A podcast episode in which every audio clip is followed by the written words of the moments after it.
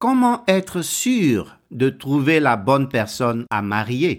C'est là souvent la première question que posent ou que se posent ceux et celles qui veulent se marier. Cette question est une bonne question, mais à une condition. Et sans cette condition, cette question est soit irréfléchie, soit orgueilleuse. Alors voici la bonne question par laquelle il faut commencer et nous allons voir les trois implications essentielles de cette bonne question. La question est Bienvenue sur EPP La Parole FM, formation et mission pour Jésus-Christ. Vous écoutez un message présenté par Paul-Julien Braga. Je suis Marie-Laure Braga. Téléchargez ce message sur epplaparole.com et sur le podcast EPP La Parole FM. Bonne écoute. Affaire de mariage. Les mariages en préparation. Un mariage en préparation désigne la relation entre un homme et une femme qui se sont promis en mariage depuis le moment qui conduisent à cet échange de promesses jusqu'au moment où leur mariage est prononcé selon la loi du pays où ils vivent en ce que cette loi a de conforme à la volonté de Dieu. Les mariages en préparation passent par trois grandes étapes. Le fondement, les fréquentations et les fiançailles. Nous y reviendrons tout à l'heure. Le principal problème courant des mariages en préparation, c'est qu'il manque de préparation. Alors on peut se demander, mais pourquoi vous les appelez donc mariage en préparation? Nous les appelons mariage en préparation simplement parce qu'ils sont censés se préparer dans cette phase. Après la préparation vient le prononcé du mariage, puis le parcours du mariage. Malheureusement, certains s'installent confortablement dans ce que on appelle ici le concubinage au cours de cette phase de préparation. Ceux-là doivent comprendre qu'on peut avoir une femme et ne pas être un mari, ou avoir un homme et ne pas avoir un mari. C'est Jésus-Christ lui-même qui nous révèle cela en parlant avec la femme samaritaine en Jean 4 des versets 16 à 18. Jésus lui dit, Va, appelle ton mari et viens ici. La femme répond, Je n'ai point de mari. Jésus lui dit, Tu as eu raison de dire, Je n'ai point de mari car tu as eu cinq maris, et celui que tu as maintenant n'est pas ton mari. En cela, tu as dit vrai. Voilà ce qui est écrit. Et ceux qui lisent la Bible ont remarqué que le mariage est passé d'une affaire entre un homme et une femme, Adam et Ève, à une affaire entre familles, les familles d'Abraham, d'Isaac, de Jacob, puis une affaire entre tribus et enfin à une affaire nationale dans la nation d'Israël. Ça devrait vous aider à comprendre la réalité suivante. Aujourd'hui, si vous vous êtes dit oui entre vous deux, ou devant votre famille, ou devant votre tribu, ça reste entre vous. Mais si vous êtes marié devant la nation, c'est-à-dire devant l'officier d'état civil, vous êtes marié dans toutes les nations de la terre. Il vous suffira de traduire l'acte de mariage ou le certificat de mariage dans les langues de ces nations. Pour les témoins de Jésus-Christ que nous sommes, on ne devrait pas dépenser plus d'encre, de salive et de sueur pour que certains d'entre nous sortent du concubinage chronique. Il y a dans chaque nation un moment précis à partir duquel on considère qu'un homme est un mari et qu'une femme a un mari. Autrement, comme le Seigneur Jésus a dit à cette femme samaritaine, elle a un homme qui n'est pas son mari, peu importe ce qu'ils se disent dans le couple, dans leur grande famille ou dans leur tribu. Comprenez une bonne fois que Jésus n'est pas seulement le sauveur, mais il est aussi le juge des nations de la terre. Et il a parlé à cette femme comme parleraient aujourd'hui les juges des nations, qui tiennent d'ailleurs leur autorité du Seigneur Jésus. Bref, revenons à ceux et celles qui se sont promis en mariage, officiellement ou pas encore, et qui attendent d'être mariés avant de vivre ensemble. C'est quoi le mariage en préparation pour eux? Il y a trois niveaux de travail pour l'homme et la femme en préparation de mariage. Il y a la préparation personnelle, il y a le prononcé du mariage en préparation et le parcours du mariage en préparation. La préparation personnelle est le premier niveau de travail et c'est ce que nous appelons aussi le fondement. Comment être sûr de trouver la bonne personne à marier? C'est là souvent la première question que posent ou que se posent ceux et celles qui veulent se marier. Cette question est une bonne question, mais à une condition. Et sans cette condition, cette question est soit irréfléchie, soit orgueilleuse. Alors voici la bonne question par laquelle il faut commencer et nous allons voir les trois implications essentielles de cette bonne question. La question est, est-ce que je suis une bonne personne à marier? Avant de me demander comment trouver une bonne personne à marier, je dois me demander est-ce que moi-même qui suis là, je suis une bonne personne que quelqu'un doit marier?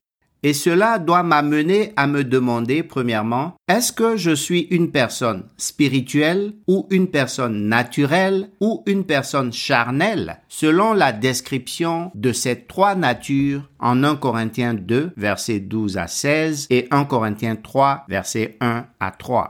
Cette bonne question doit aussi m'amener à me demander, deuxièmement, est-ce que je comprends et est-ce que je suis prêt ou prête à assumer les responsabilités spirituelles, les responsabilités sociales et les responsabilités sexuelles du mariage?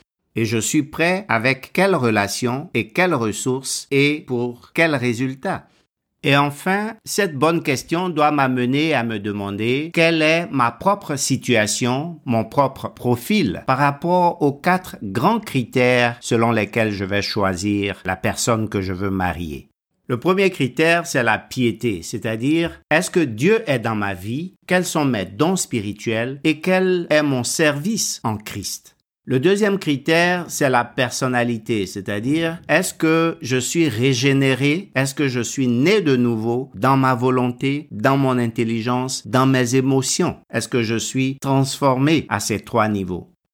Le troisième critère, c'est le critère physique. Ce sont les questions de traits, de visage, de taille, de teint, de tour, de tenue, de traitement, parce que il y a aussi des questions de santé. Et certains ou certaines qui ne sont pas fiers de leur teint, par exemple, se dépigmentent. Tout cela, c'est les questions de santé et de traitement au niveau physique. J'ai parlé de se dépigmenter. Ça, c'est lié au complexe d'infériorité. Ça peut être lié à des complexes d'infériorité et ça ramène à la personnalité. Ce sont des choses par rapport auxquelles il faut se laisser transformer par le Seigneur. Et enfin, le quatrième critère, c'est le patrimoine, c'est-à-dire de quelle famille je viens, comment mes parents ont vécu leur propre mariage, comment on vivait chez nous, matériellement, spirituellement, socialement, Ensuite, il y a la question de l'école. Quel est mon parcours scolaire? Jusqu'où je suis arrivé dans mes études? Qu'est-ce que j'ai appris à l'école qui est important et qui va m'influencer dans la façon dont je vais vivre mon mariage? Il y a les expériences professionnelles, quel travail je fais, comment mon travail influence ma façon de voir les choses et de vivre les choses? Il y a les engagements antérieurs, c'est-à-dire est-ce que j'ai été dans des relations avec des femmes ou des hommes avant, est-ce que j'ai eu des enfants avant, et puis enfin, les états financiers, c'est-à-dire quelle est ma situation financière? Est-ce que je gagne suffisamment pour me prendre en charge, pour penser à prendre en charge une femme et des enfants à venir? Est-ce que je suis endetté? Donc, le patrimoine, c'est toutes ces questions-là, il y en a beaucoup, mais c'est tout le bagage avec lequel on vient dans le mariage et qui influence la façon dont on voit le mariage et la façon dont on vit le mariage. Si tu finis cet exercice sur toi-même et tu te trouves mariable, tu auras trouvé un moyen de répondre à ta question de départ qui était comment être sûr de trouver la bonne personne à marier.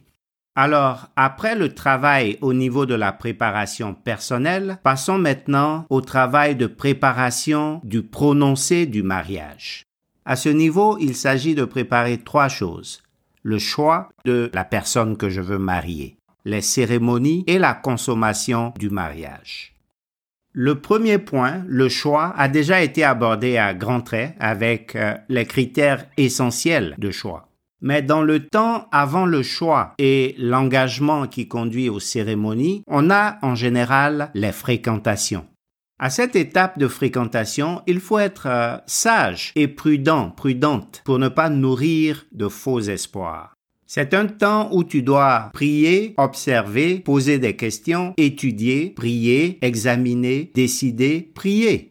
Et quand le choix est clair et les engagements sont échangés, c'est l'étape que nous appelons fiançailles. La saison des fiançailles est le moment où vous allez commencer à préparer à deux les cérémonies, la consommation et le parcours du mariage. Selon la culture individuelle et collective, il y a plusieurs cérémonies avant la cérémonie devant l'officier d'état civil, qui est la seule cérémonie qui a une valeur devant les juges de la nation. Par exemple, il arrive de voir un homme faire une demande publique en mariage et offrir une bague dite de fiançailles à la femme qu'il aime. Il arrive aussi qu'on ait une petite cérémonie appelée cérémonie de présentation ou de prédot chez les parents de la femme. Et puis, il y a la cérémonie de dot où l'homme, accompagné par ses parents, donne des présents à sa future belle famille selon les coutumes de cette future belle famille. Les cérémonies sont des fêtes, c'est-à-dire des événements où le manger et le boire, ainsi que les beaux habits et les bijoux, ont une importance particulière. Mais les croyants, les disciples de Jésus-Christ, doivent garder à l'esprit ce que dit 1 Corinthiens 10, verset 31. Soit donc que vous mangiez, soit que vous buviez, soit que vous fassiez quelque autre chose, faites tout pour la gloire de Dieu. En plus, comme dit Galates 3, verset 27, vous tous qui avez été baptisés en Christ, vous avez revêtu Christ. Nous devons donc glorifier Christ et le laisser paraître à travers nous dans toutes ces cérémonies, de sorte à pouvoir gagner des âmes par la grâce de Dieu. Autant convenable, la préparation de la cérémonie civile en particulier doit préparer les futurs mariés à être physiquement ensemble, nus et sans en avoir honte. Mais avant cela, ils doivent déjà s'être dévoilés l'un à l'autre spirituellement et psychologiquement avant le moment de la consommation du mariage. Dans cet exercice, les questions de virginité, de débauche, de pornographie, d'abus sexuels et tous les autres sujets sensibles doivent déjà avoir été proprement traités entre-temps et au besoin avec l'aide de croyants mûrs et compétents. Mais pour t'aider à préparer le parcours, il n'y a rien de mieux que de te parler des deux autres catégories de mariage. Ces deux autres catégories de mariage sont les mariages en panne et les mariages en paix. À la prochaine donc pour parler des mariages en panne.